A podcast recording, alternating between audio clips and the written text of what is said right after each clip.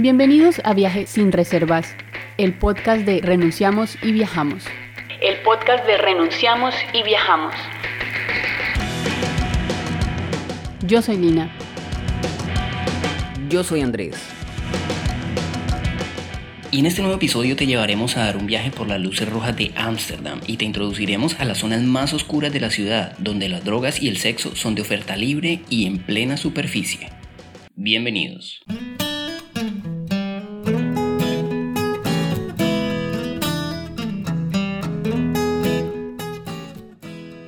El día que estamos publicando el episodio 20 de Viajes sin Reservas es jueves 11 de marzo de 2021 y puede que nos estés escuchando hoy mismo recién publicado este episodio o tal vez hayan pasado ya varios meses o años hasta el día en que descubriste este podcast y este audio llegó a tus oídos. Hasta 2020, el 11 de marzo tal vez era una fecha intrascendente que no nos decía mucho, pero hoy estamos conmemorando un año desde que la Organización Mundial de la Salud declaró al COVID-19 como una pandemia. Y desde entonces ni el mundo ni nuestras vidas han sido las mismas y no tenemos ni la menor idea de cuándo van a retomar su rumbo normal, si es que acaso tal cosa puede ser posible. Estamos felices de estar una vez más a bordo de este viaje sin reservas, el podcast de Renunciamos y Viajamos que ya completa 20 semanas al aire y es uno de los tantos proyectos concebidos y nacidos durante el encierro. Si has escuchado varios episodios de este podcast ya sabrás que estamos grabando desde la isla Koh Chang, en Tailandia.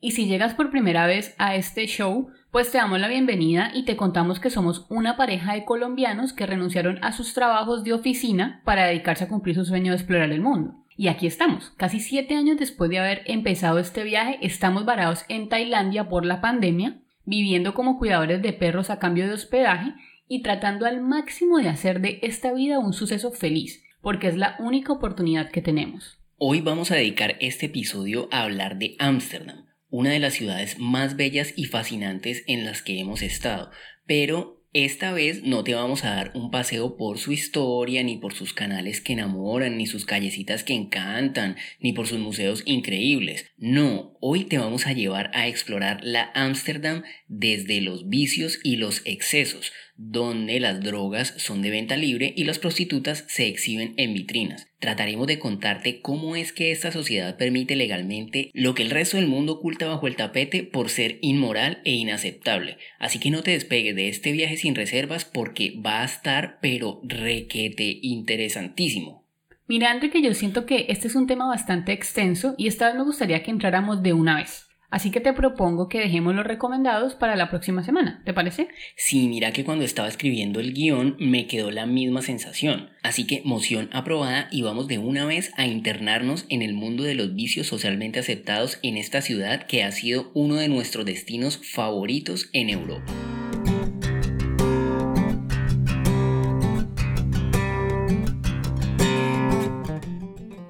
¿Para qué viajamos? Varias veces nos han hecho esta pregunta, pero cuando la escuché por primera vez me causó mucho ruido y hoy es el día en que sigo pensando y dándole vueltas en la cabeza a una posible respuesta. ¿Qué es lo que perseguimos cuando tomamos la decisión de traspasar las fronteras de lo conocido? ¿Viajamos para descansar de la rutina o para huir de ella? ¿Viajamos para descubrir el mundo o para descubrirnos a nosotros mismos? Nos movemos miles de kilómetros para constatar que todo eso que hemos visto a través de las pantallas es cierto o es que acaso viajamos para presumir que viajamos? A mí me gusta pensar que viajo porque viajar es un descubrimiento constante. En cada viaje estamos quitándole al mundo el velo de los rumores para descubrir las múltiples caras de su realidad. Viajamos para entender, constatar, probar, descubrir, sentir. Y entre otras muchas cosas viajamos también para asombrarnos de las formas en las que otros conciben la vida y tratar de entender las normas sociales que los humanos han implantado en diferentes latitudes a través de la historia. Y en ese sentido, Ámsterdam es una ciudad muy atractiva porque al aire libre uno puede ser testigo de prácticas socialmente aceptadas que en la mayoría del mundo son relegadas a la sombra de la ilegalidad y tachadas de inmorales. Sí, Ámsterdam es una ciudad realmente fascinante, llena de historia, de arte, de música, parques, el tránsito de las estaciones le da un toque diferente a cada época del año, el río Amstel que baña la ciudad y la llena de canales que aparte de ser bellísimos son navegables. Es una de las ciudades con más museos en el mundo y son museos impresionantes que guardan obras importantísimas de la historia del arte y además la ciudad vio nacer y florecer el talento de grandes como Van Gogh y Rembrandt. Eso sin hablar de la historia fascinante que guarda tras los sucesos de la Segunda Guerra Mundial.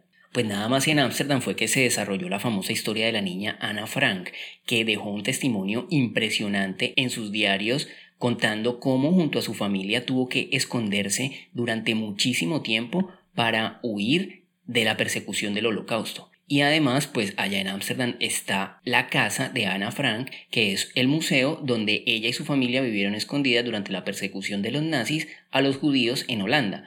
Pero hoy no vamos a hablar de ninguna de esas cosas y nos vamos a enfocar en el lado B de Ámsterdam, el de sus vicios y sus excesos, en cuanto a las drogas y el sexo amparados por la legalidad. Traemos este tema hoy al podcast porque resulta que este año la señora Fenke Halsema, alcaldesa de Ámsterdam, ha puesto sobre la mesa la propuesta de cambiar la regulación de venta libre de drogas y la forma en la que se ofrecen servicios sexuales en la ciudad. Porque según ella, con el paso del tiempo la capital de Países Bajos se ha convertido en algo así como la cantina y el burdel de Europa, y eso ha traído muchos problemas a la ciudad.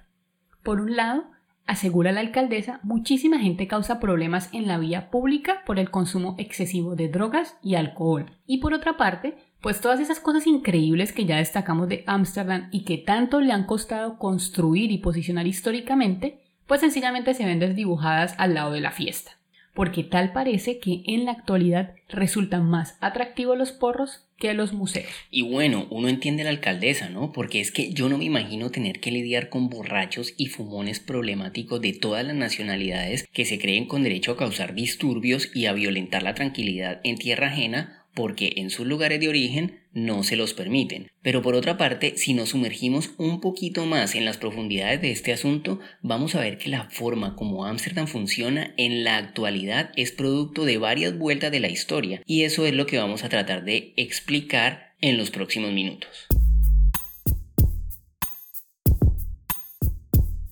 ¿Por dónde empezamos, Lina? Porque es que tenemos bastante tela que cortar sobre este tema y además tenemos que decirles a nuestros oyentes que durante nuestro viaje a Ámsterdam nos dimos a la labor de entender tanto la prostitución como las drogas libres desde las leyes que regulan estas prácticas, pero también desde la mirada de dos turistas que se dejan seducir por el morbo y por la vida libertina como nunca la habíamos visto. Bueno, pues si te quedas hasta el final, te vamos a contar que en Ámsterdam compramos drogas legales y accedimos a una de las múltiples variables de los servicios sexuales que se ofrecen en la ciudad. Ay, ay, ay. Así que no te despegues de este viaje sin reservas porque lo que se viene va a estar pero muy caliente. Pero bueno, yo empezaría por la más famosa, que es la de las drogas libres en Ámsterdam. Como para que pongamos en contexto a quienes nos escuchan, ¿Qué es lo primero que hay que saber sobre este tema? Quienes han estado en Ámsterdam me darán la razón y a quienes aún no han ido pues les cuento. Ámsterdam huele a porro casi todo el tiempo y casi en todos lados. Sobre todo si uno se mueve por el centro de la ciudad puede sentir que constantemente el viento trae consigo el aroma del cannabis sin importar en qué contexto uno se encuentre. En el metro, en un parque, caminando por el río, montando en bici, saliendo del mercado, incluso no importa si hay policía cerca. Ámsterdam huele a porro. Y entonces uno ve eso de primerazo cuando llega allá y dice, wow, con que así es que se ve una sociedad donde se preocupan más por el bienestar conjunto que por restringir las libertades individuales bajo parámetros morales. Claro, entonces cuando uno le llega ese olor y voltea a mirar y no hay nadie escondiéndose detrás de un árbol o tapándose con una capucha como si fuera un delincuente, y por el contrario ve que son varias personas las que al tiempo fuman en medio de sus actividades, lo primero en lo que uno piensa es que llegamos al país de la marihuana legal. Y pues resulta que no. A ver, les cuento, para que empecemos a desenredar esto de una vez. En el mundo hay dos países en los que la marihuana recreativa es legal en la totalidad de sus territorios. Y esos dos países son Uruguay y Canadá. Ya el tercero está a punto de aprobar el uso y tenencia de marihuana para uso recreativo, y eso va a hacer que el panorama geopolítico se ponga muy interesante, Y les estoy hablando, por supuesto, de México, que en cuestión de poco tiempo se convertirá en el mercado de cannabis recreativo más grande del mundo, pues porque allá son 120 millones de habitantes. Y Estados Unidos, que fue el país que promovió ante el mundo la satanización, la estigmatización, la criminalización de la marihuana como un vicio maligno, va a quedar situado entre dos fumones, Canadá y México. En Países Bajos, lo que hasta hace poco conocíamos como Holanda, la marihuana no es legal, pero es un producto de venta porte y consumo regulado. Lo que pasa allá es que hay mucha permisividad y durante muchos años las autoridades han optado convenientemente por hacerse los locos con el tema porque si persiguen a los infractores temen a que los millones de euros diarios que se mueven gracias al turismo canábico simplemente se esfumen de un momento a otro se esfumen, ¿no? Así notaron la, la, metáfora. Bueno, entonces tanto la policía como la dirigencia política más bien se han hecho lo de la vista gorda para no afectar las arcas de la ciudad. Pero ahora la alcaldesa y un sector conservador de la ciudad están ondeando la bandera de resetear la ciudad y darle una imagen turística que obedezca más a la tradición cultural y derribe la fama de ser la ciudad del pecado y la perdición en Europa donde todo está permitido. Y esos cambios influirán directamente en las dos caras de la moneda que tanto atraen a los turistas del mundo. Por un lado, los expendios legales de marihuana conocidos como coffee shops y el Red Light District o Barrio Rojo, que es el barrio de la prostitución en Ámsterdam. Vamos por partes. Primero te llevaremos al interior de un coffee shop en Ámsterdam.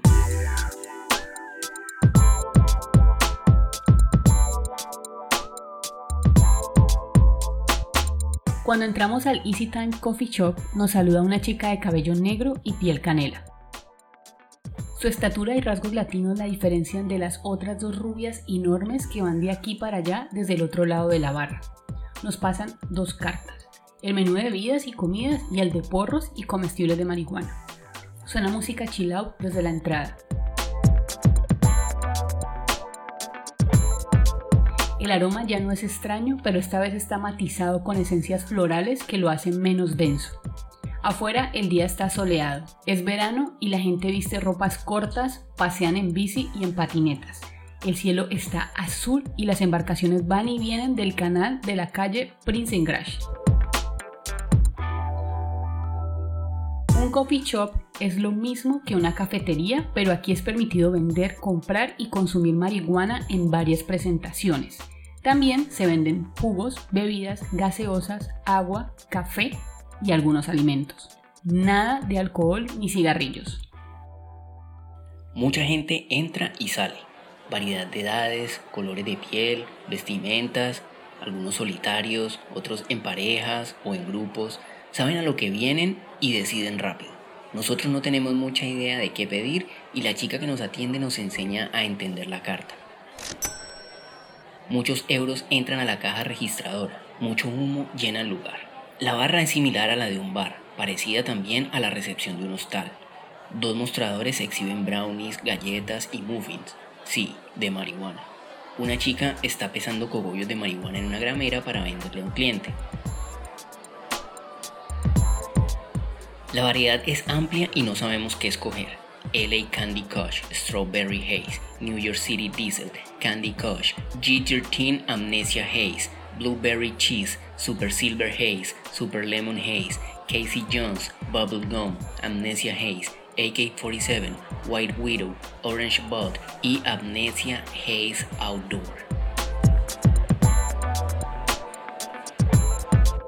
¿Cuál sería tu elección? Los precios van desde 6 euros por un porro hasta 65 euros por un gramo, dependiendo de la variedad que el consumidor elija. Todo depende del efecto que quieras sentir. Las sativas causan una euforia placentera, mientras que la índica te invade de una sensación de relajación, abstracción y potencializa tus sentidos. Pedimos algo que nos deje en un punto medio, un par de jugos de frutas y vamos hasta el fondo de la habitación. Nos sentamos en una mesa para dos situada bajo una pantalla en la que transmiten una carrera de la Fórmula 1. Hay cortinas, muebles elegantes, luces tenues. Una pareja muy joven se ve apasionada en la mesa de al lado y al frente un grupo de lo que parecen ser ejecutivos compañeros de oficina se ríen y conversan mientras se rotan varios porros. el nuestro, nuestro porro, es grande y nos lo entregan dentro de un tubo de acrílico, parecido a un tubo de ensayo de esos que usan en los laboratorios para almacenar muestras de sangre.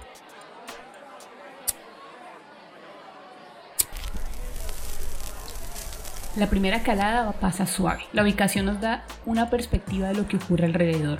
Un grupo de chicos juega cartas. Otros ríen sin parar mientras se muestran sus teléfonos entre todos. No hay lugar a ningún prejuicio moral que pueda juzgar a quienes nos encontramos aquí.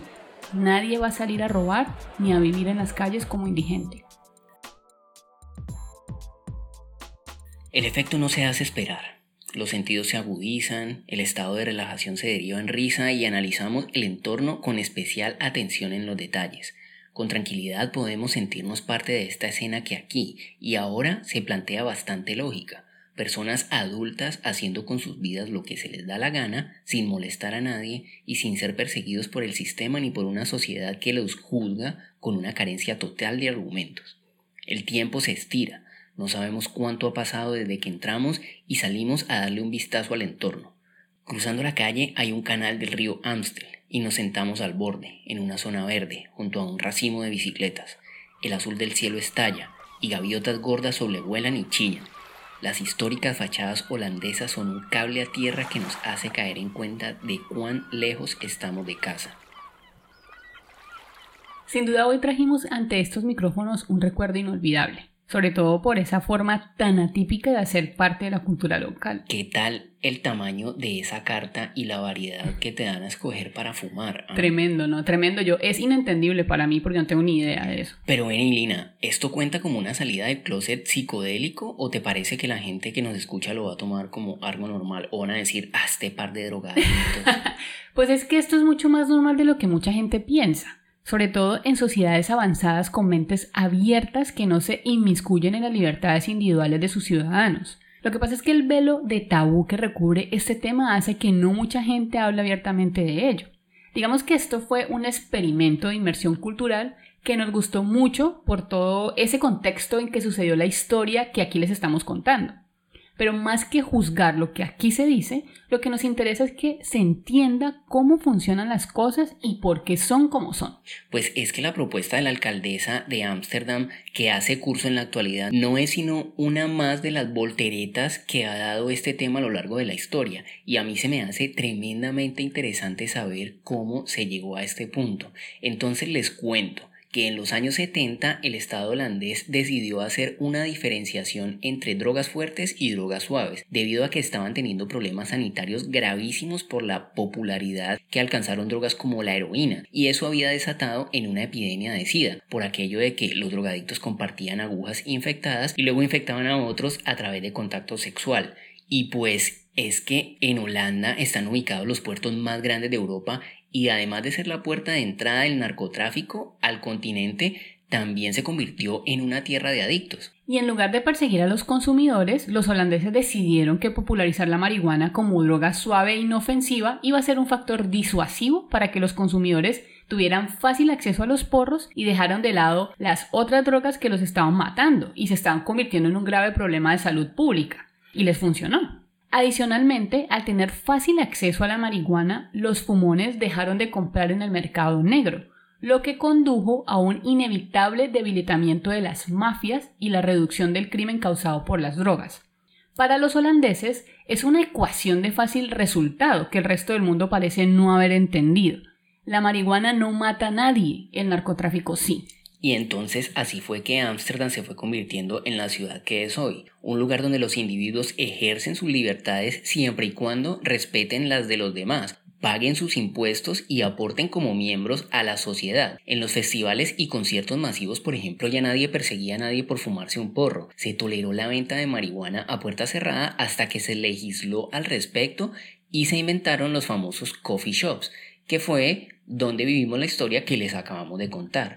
Y uno se pone a analizar en profundidad la situación y se da cuenta muy rápido de que todo ese buffet que nos acaban de ofrecer en el coffee shop está regulado por las leyes sanitarias del país y que no habría forma de que un dealer pudiese ofrecer algo semejante. El control estatal a estos lugares hace que las personas que frecuentan estos sitios consuman productos de calidad. Si está bien fumar o si está mal fumar marihuana, ese no es el tema. En Países Bajos es legal y nadie señala a nadie por hacerlo, tal como pasa con el tabaco y el alcohol en el resto del mundo.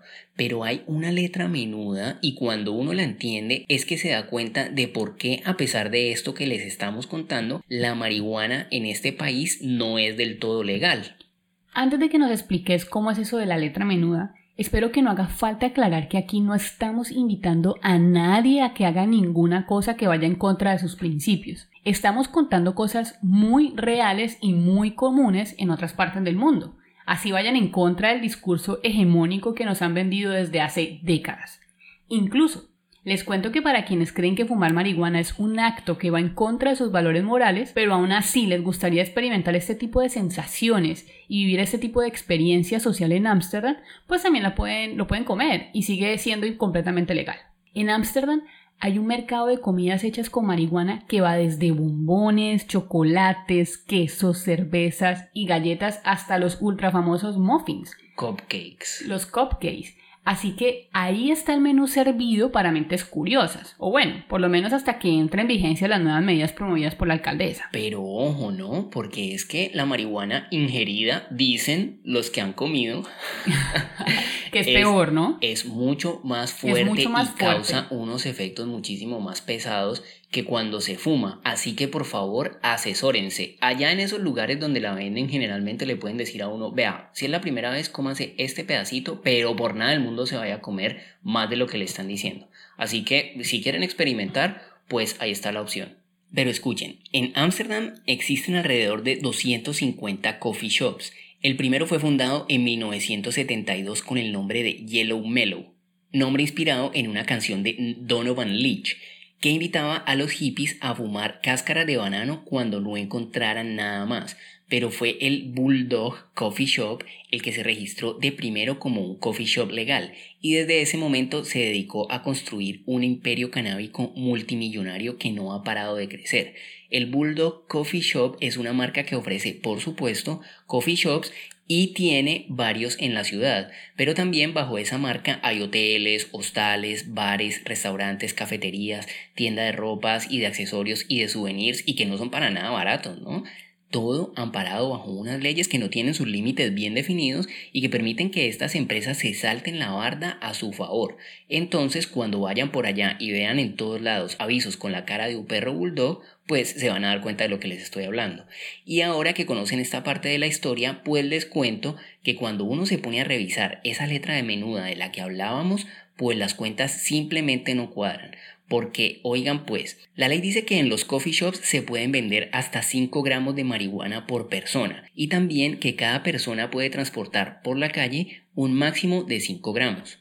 Y todo bien hasta allí. El coffee shop lo máximo que puede tener en stock es hasta 400 gramos de marihuana, entre porros, pastelitos, hachís y hierba, y lo máximo que se puede plantar por cada persona. En Holanda son 5 plantas de marihuana pero los cálculos no cuadran por ningún lado dentro de este marco de la legalidad. Claro, es que 400 gramos para consumo individual es demasiado, pero para un coffee shop es una cantidad irrisoria. Una persona que trabajó en un coffee shop nos contó que en una tarde se pueden llegar a facturar 10.000 euros, pero que en una tarde normal puede entrar unos 8.000. Debido a la cantidad de turistas que llegan a Ámsterdam, los 400 gramos permitidos en stock se pueden quemar en un par de horas, lo que significa que esa cantidad no es absolutamente nada en comparación con lo que se mueve por debajo de la mesa. Y por supuesto que los coffee shops cumplen a rajatabla con la normatividad de no tener más de 400 gramos en stock porque si les llegan los inspectores pues les cierran y no se pueden arriesgar a perder semejante mina de oro. ¿Pero qué? ¿Y el resto? ¿De dónde sale el resto? Pues que se fuman allá todo el día. Pues debe existir alguien que esté aprovisionando constantemente a los coffee shops y entonces no se supone pues que nadie puede cargar consigo más de 5 gramos por la calle, ni que el coffee shop no le puede comprar a nadie más de 5 gramos. Siendo así, tendrían que comprarles a 80 personas diferentes cada dos horas para aprovisionarse de los 400 gramos del stock de la tienda. Un enredo completo. Completamente. La normativa no funciona y la gente lo sabe. Y por supuesto que el Estado también lo sabe. Lo que pasa es que hasta ahora se han hecho los locos y no habían querido modificar la ley para que Ámsterdam no se convierta en una ciudad de mulas cargadas de aquí para allá con correos marihuaneros. Claro, y es que además es obvio, en Países Bajos se fuma muchísima, pero muchísima marihuana todos los días y el país no puede abastecerse por sí mismo de toda la marihuana que se consume a diario. Y lo que se cree es que entre un 50 y un 60% de la hierba que se fuma en el país proviene de España, de forma ilegal, y en Holanda se compra tres o cuatro veces más cara. Y si en España no es legal, entonces ¿a quién es que se la compran? Pues a las mafias. ¿Y quién la lleva a Holanda para venderla? Pues las mulas. Y es que se sabe que todo el día por las calles de Ámsterdam hay chicos con mochilas llenas de hierba que corren de aquí para allá cumpliendo los encargos de los coffee shops. Incluso la policía debe saber quiénes son, pero no los atrapan y no les dicen nada, aunque están identificados y pudiesen ser judicializados.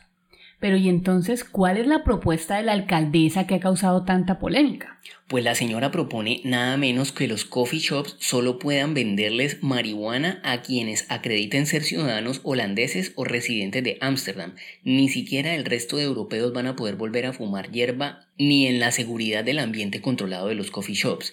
Y eso lo que plantea es un cambio súper drástico en la economía y en la dinámica de vida de la ciudad.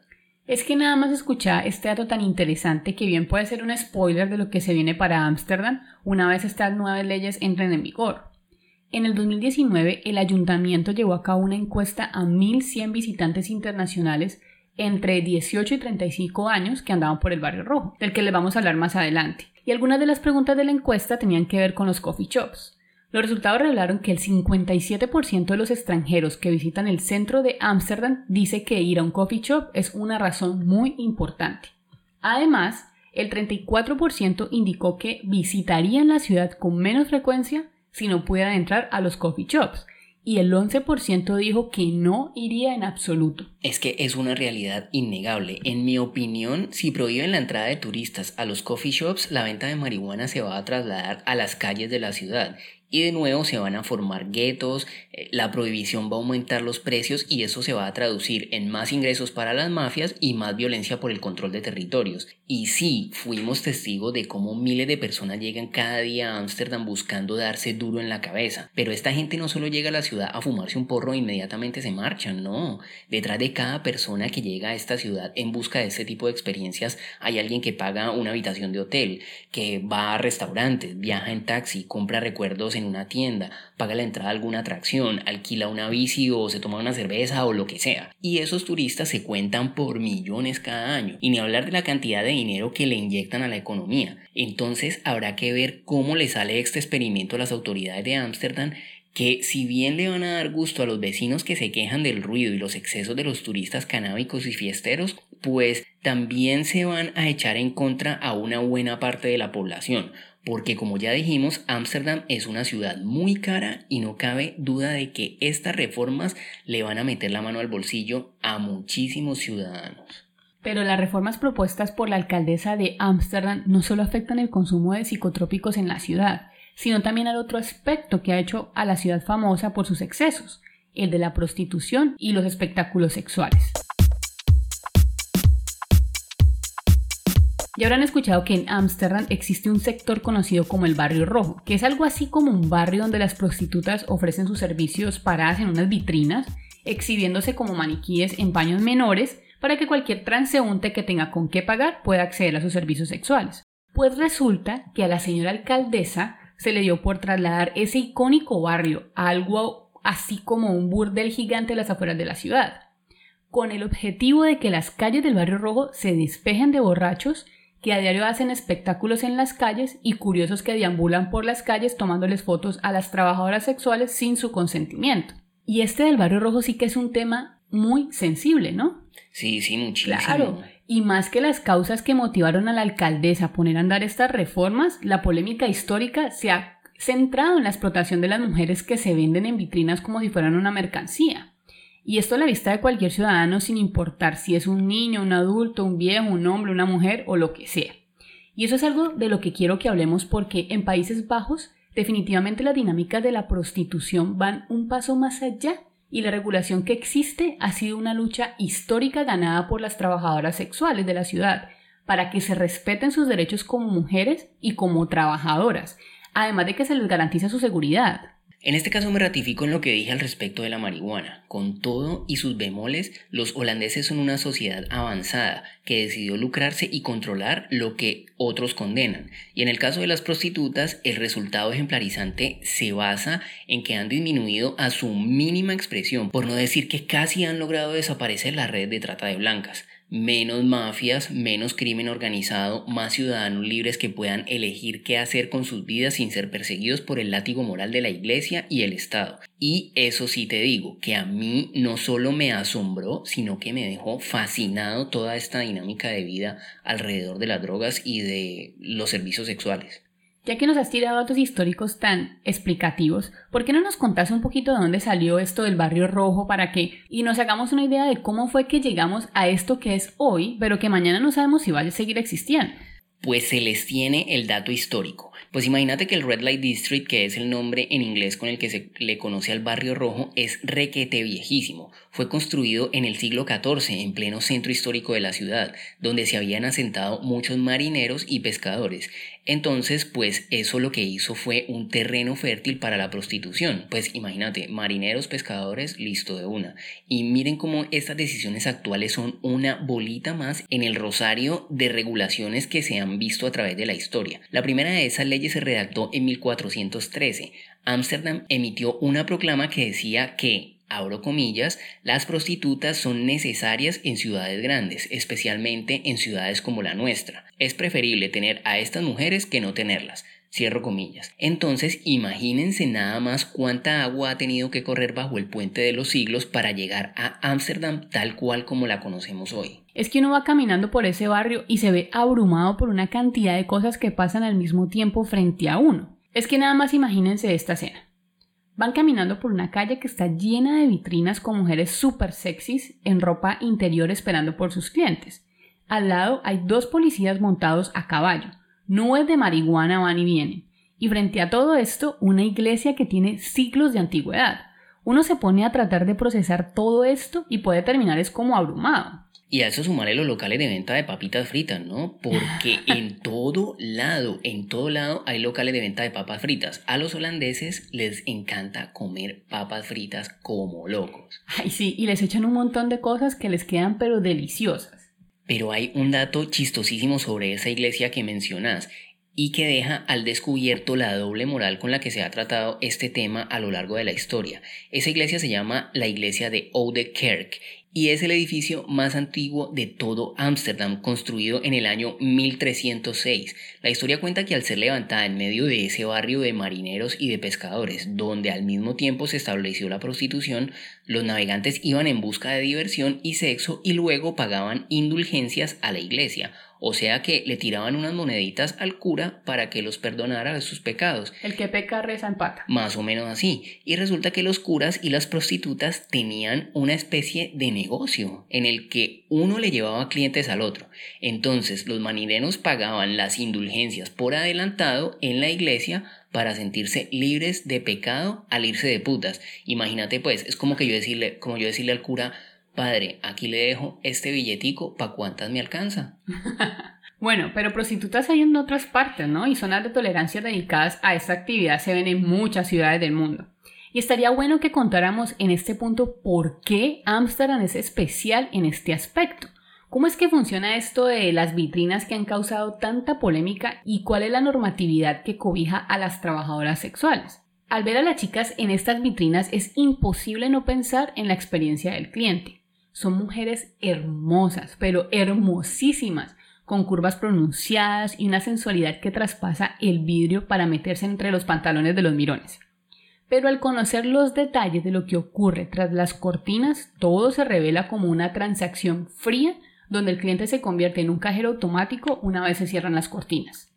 Estas cabinas con vidrio panorámico existen desde el año 1911 y fueron legalizadas en el año 2000, a principio de este siglo, con el objetivo adicional de atraer turistas. Imagínate pues la paradoja, que hoy las quieren cerrar para alejar a los turistas que a principios de siglo quisieron atraer. Actualmente en el barrio rojo de Ámsterdam hay unas 300 cabinas propiedad de 34 dueños, que por supuesto están requete forrados en billete y se les alquilan a las prostitutas con tarifas diarias que oscilan entre los 80 y los 250 euros por un tiempo de 8 horas, dependiendo del día y del turno.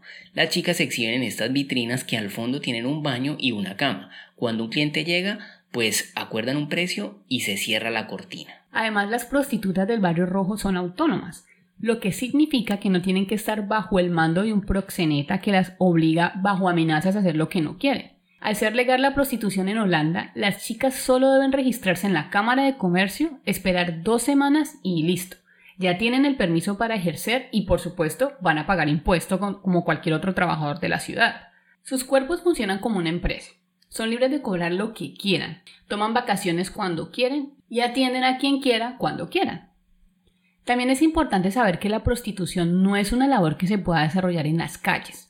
Las prostitutas deben tener un lugar fijo como las cabinas o un burdel para ejercer. Además, a ellas no les interesa estar levantando clientes en callejones ni parajes oscuros. Las leyes están diseñadas para que no tengan que hacerlo. Por supuesto, se sienten más seguras bajo las luces rojas donde están organizadas, se cuidan entre ellas y son los clientes los que las buscan a ellas, no ellas a los clientes. Todas las trabajadoras sexuales del barrio rojo acordaron cobrar 50 euros como mínimo por el servicio mínimo, debido a que las chicas que llegaban de Europa del Este se empezaron a ganar a los clientes con tarifas más baratas. Entonces las holandesas saltaron. Trabajamos todas, pero nos respetamos las unas a las otras. La que cobre menos no es bienvenida. Por ese precio mínimo de 50 euros incluyen sexo oral y una posición sexual en un máximo de 15 o 20 minutos. Recordemos que ellas pueden cobrar lo que quieran, son autónomas, su cuerpo es su empresa y el activo principal de su propio negocio. A partir de ese servicio mínimo, si se quieren hacer más cosas, la trabajadora sexual empezará a cobrar más. Lo primero que se hace siempre es negociar antes de entrar en las cabinas. ¿Qué van a hacer y cuánto dinero va a cobrar por cada cosa? Una cosa muy curiosa es que antes de ingresar a la cabina el cliente tiene que mostrar cuánto dinero trae consigo. Si la billetera viene abultada, el personaje será muy bien recibido y podrá darse el gusto de pedir más por su servicio. ¿Quiere cambiar de posición? Pague. ¿Quiere agarrar una teta? Pague. ¿Una nalgada pronto? Pague. ¿Que le excita esto o lo otro? Pues otro billetico. El dinero manda en esa transacción y ellas ponen el precio y se quedan con todas las ganancias luego de pagar la cabina y la seguridad privada que entre todas contratan para que las cuiden en caso de que algún cliente se quiera pasar de la raya. El límite está donde ella lo permita. Y además, todas las cabinas tienen un botón de pánico que está conectado con la gente que las cuida, pero también con las demás cabinas. Entonces, si alguna tiene un problema, las demás corren a auxiliarla y a moler a taconazos a cualquier abusador. Y hay otro montón de aspectos que hacen que en Ámsterdam esta actividad se diferencie tanto de forma como de fondo de lo que ocurre en otras grandes ciudades. Por ejemplo, la sanidad tanto de las trabajadoras sexuales como de sus clientes.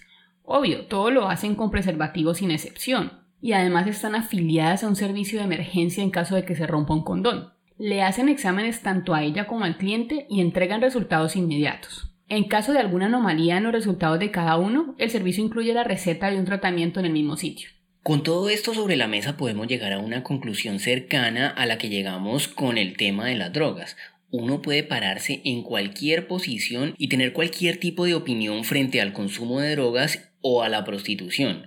Pero pues también hay que aceptar que esas son prácticas que existen desde el principio de los tiempos y que no van a dejar de existir en todo el mundo por más que las persigan, las repriman, las castiguen y las traten de censurar. Y es allí donde la legalización, la regulación y el control efectivo evitan que estas actividades se conviertan en problemas sociales, como efectivamente ocurre a lo largo y ancho del planeta. Pero vení, habíamos dicho que durante este viaje habíamos consumido alguno de los servicios sexuales que se ofrecen en el barrio rojo. ¿Cómo fue eso? Pues Lina, ¿dónde fue que nos fuimos a meter esta vez? Pues sin querer queriendo terminamos metidos en uno de los sitios más bizarros en los que hemos estado una cabina que ofrece shows de sexo en vivo por 2 euros.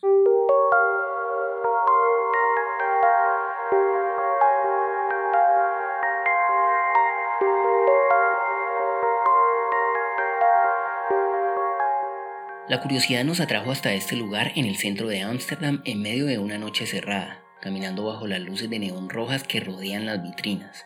Afuera una multitud espera su turno para entrar. El ambiente es sórdido, Nubes de humo espeso flotan en dirección del viento. Sí, adivinaste, huele a porro. La entrada es amplia y tiene varios avisos, unos de neón y otros carteles como los que anuncian las películas en el cine ofrecen shows de sexo en vivo por 2 euros. Hay varias filas y se escuchan voces que hablan en varios idiomas. Jóvenes, muy jóvenes, viejos, muy viejos y todo lo que te puedas imaginar en el medio.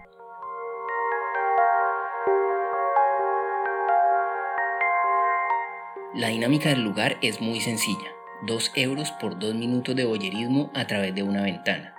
El ambiente medio festivo, medio confuso de la entrada no nos deja adivinar el tamaño de la sorpresa que íbamos a encontrar una vez entráramos.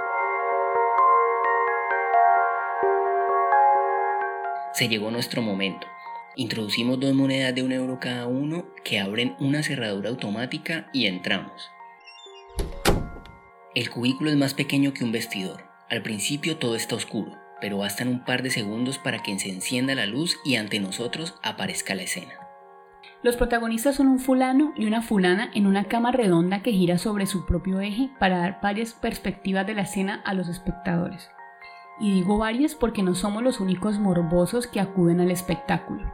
La cama redonda está dentro de una estructura hexagonal rodeada por otras cinco cabinas que funcionan con el mismo mecanismo que la nuestra.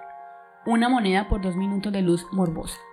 Adentro, fulana de rodillas chupa a fulano que está de pie. Luego fulana se acomoda de perrito y fulano la embiste. Taque, taque, taque. Expresan más emoción un par de maniquíes. Lo mejor de todo es que fulana y fulano también pueden vernos a través del vidrio. Y no solo eso, los morbosos que habitamos las cabinas podemos vernos los unos a los otros a través de los vidrios. Fulano es calvo y su piel es un desorden de tatuajes. Fulana es ancha, de carnes abundantes. Su cuerpo y su expresión dejan adivinar una existencia dedicada a hacer esto en medio de estas sombras. Mientras la escena ocurre frente a mis ojos, tengo tiempo para crear mentalmente mi propia versión de la historia. Puedo imaginar que estos dos son el portero y la aseadora de este lugar, que en mejores épocas fueron amantes y ahora dentro de sus turnos de trabajo se despojan de sus uniformes y revelan al público sus miserias para recibir unos euros de más al final de la quincena. Frente a nosotros había un japonés bastante sonriente, todo tan guarro como interesante, eso sí. Dos minutos después todo vuelve a ser penumbra en la cabina. ¿Y si quieres ver cómo termina esta hermosa historia de amor? Sí, señor, dos euritos más, por favor. Súper bizarro esto, ¿no, Lina? Pues yo creo que no hay una mente cerrada que se resista por lo menos a conocer cómo es que funcionan las dinámicas de vida y de trabajo en estos submundos tan oscuros. Pero una cosa sí nos dimos cuenta y es que esta es una industria mega millonaria la que se mueve en este tipo de lugares. Es que nomás imagínense si no. Tan solo en ese show las filas de ingresos son enormes, nunca termina, mejor dicho, es que va saliendo uno y entrando otro y así sucesivamente. Y teniendo en cuenta que solo en la cabina a la que entramos entran seis personas al mismo tiempo y a veces parejas, como hicimos nosotros, pues mínimo son 12 euros cada dos minutos, sin parar, día y noche, 12 euros tras 12 euros tras 12 euros y eso es un billete larguísimo. Y este es tan solo uno de las decenas o cientos de espectáculos y empresas en torno al sexo en el barrio rojo. La oferta de aberraciones es bastante variopinta. Hay museos como el Museo de la Prostitución en Ámsterdam, que tiene un set parecido a las cabinas de las trabajadoras sexuales y la gente va y se toma fotos simulando ser una prostituta. Otros shows, como el Banana Life o el Ping Pong Show, son muy frecuentados. En el primero las chicas se introducen una banana con cáscara en la vagina y la sacan pelada. Vale 70 euros. Por supuesto no entramos, pero vimos una larga fila de espectadores a la espera. En el ping pong show, un grupo de chicas juegan al ping pong sin raquetas. Se suben al escenario, abren las piernas y de repente empiezan a arrojar bolas de ping pong de sus partes íntimas, una tras otra. Este show es importado de aquí de Tailandia donde es muy famoso por reclutar curiosos incautos para engañarlos y cobrarles más de la cuenta. Otro show famoso es el de las mujeres que fuman por la vagina y hacen aritos de humo al estilo de Gandalf, el mago del Señor de los Anillos. 50 euros. No, no, no, no, gracias. Y así sucesivamente uno se va encontrando las formas más aberrantes y burdas de mercantilizar el cuerpo. Profundizamos más sobre el barrio rojo y sobre la marihuana en Ámsterdam en nuestro blog www.renunciamosyviajamos.com. Así que una vez que termines de escuchar este episodio, te invitamos a que no te pierdas la historia completa en nuestro blog. Aclaramos una vez más, por si acaso hace falta, que con lo que aquí estamos narrando no estamos promoviendo ni haciendo una apología a la prostitución. Simplemente las cosas son como son y te las estamos contando tal cual como nosotros las vimos. Más bien, Lina, vos quisieras darnos tu punto de vista femenino sobre todo lo que nos acordamos de esa cantidad de cosas tan tenaces que vimos por allá. Pues por supuesto que como mujer y habitante de un mundo libre, pues estoy en todo mi derecho de ponerle precio a mi cuerpo si así lo quisiera. Pero creo que la discusión debería ir mucho más allá de apuntar el dedo a las mujeres a las que los caminos de la vida las llevan a prostituirse. Lo que no debería ocurrir es que la falta de oportunidades y las carencias sociales y económicas empujen a ninguna mujer a ejercer este oficio en contra de sus principios. Y cuando la precariedad de sus posibilidades de vida las termina empujando al callejón sin salida de la prostitución, seguramente eso va a derivar en explotación sexual, laboral, victimización por parte de los proxenetas y mafiosos que comercian con su existencia y una cadena de vicios y conflictos que a la vuelta de cierto tiempo las hacen reconocerse como vidas perdidas e incapaces de hacer nada diferente a vender sus cuerpos. Y allí es donde radica el problema social y sobre todo la violencia de género que se deriva de la prostitución. Por eso estas opciones de control y legalización en pro de las trabajadoras sexuales por lo menos plantean un avance en esta discusión tan antigua. Pero finalmente nosotros no somos habitantes de Ámsterdam y no podemos concluir nada porque seguramente es más lo que desconocemos que lo que sabemos sobre este tema. Pero ¿qué tal si nos atrevemos a dar una opinión sobre los cambios que se vienen para la ciudad? ¿Será que sí le van a funcionar a la alcaldesa? ¿Se van a traducir estos cambios en bienestar o van a traer problemas? ¿Vos qué crees, André? Yo creo que la solución a los problemas tal vez no sea el destierro, sino el control y la implementación de cambios estructurales para resolver los problemas que aquejan a la comunidad. Es como el hombre que encuentra a su mujer con un amante en el sofá y bota el sofá para que esto no vuelva a pasar pero pues sin duda la última palabra la van a tener los habitantes de Ámsterdam. Y otra cosa que me imagino que puede pasar es que otra ciudad de Europa vea que Ámsterdam dejó vacante el sitio privilegiado en el mundo del turismo sórdido y empiece a legalizar ciertas actividades y a ser más permisivos con otras prácticas para quedarse con ese sector del mercado que ya vimos que mueve millones y millones de euros al día. Y ahora más en estos locos años 20 que se vienen donde los sobrevivientes de la pandemia vamos a querer salir a vivir una vida al máximo y sin restricciones. Definitivamente. Por supuesto esperamos regresar a Ámsterdam y prometemos contarles cómo van a funcionar estos cambios y cómo viviremos esa ciudad encantadora liberada de locuras y excesos en plena superficie, a la vista de todos. Y así vamos cerrando este episodio de Viajes sin Reservas. Esperamos que hayas disfrutado de este viaje a las profundidades de las zonas más oscuras de una de las ciudades más encantadoras de Europa. Recuerda que cada jueves puedes encontrar un nuevo episodio de este viaje sin reservas en tu plataforma favorita. Estaremos cada semana en Spotify, Apple Podcast, Google Podcast, Evox o en cualquiera que sea tu proveedor de podcast. También puedes escuchar este y los demás episodios en www.renunciamosyviajamos.com y cada viernes en nuestro canal de YouTube. También te esperamos en Instagram, Facebook, Twitter y YouTube. Deja un comentario, cuéntanos un tema que quisieras escuchar en los siguientes programas o deja un mensaje que por allí siempre respondemos. Nos encuentras como Renunciamos y Viajamos en todas las redes sociales. Y por favor, no olvides que puedes apoyar este proyecto uniéndote a nuestro Patreon. Si te gusta o te ha inspirado lo que hacemos, puedes apoyarnos para que este proyecto siga siendo sostenible, gratuito e independiente. Y a cambio podrás llevarte recompensas maravillosas diseñadas por nosotros mismos para agradecer tu apoyo nos encuentras en www.patreon.com slash renunciamos y viajamos. www.patreon.com slash renunciamos y viajamos. La música original de este podcast es de nuestros grandes amigos del psicópata Billy. Muchas gracias por acompañarnos en este viaje sin reservas y recuerda, la vida es hoy mismo, así que no dejes para mañana lo que puedes viajar hoy. Chao.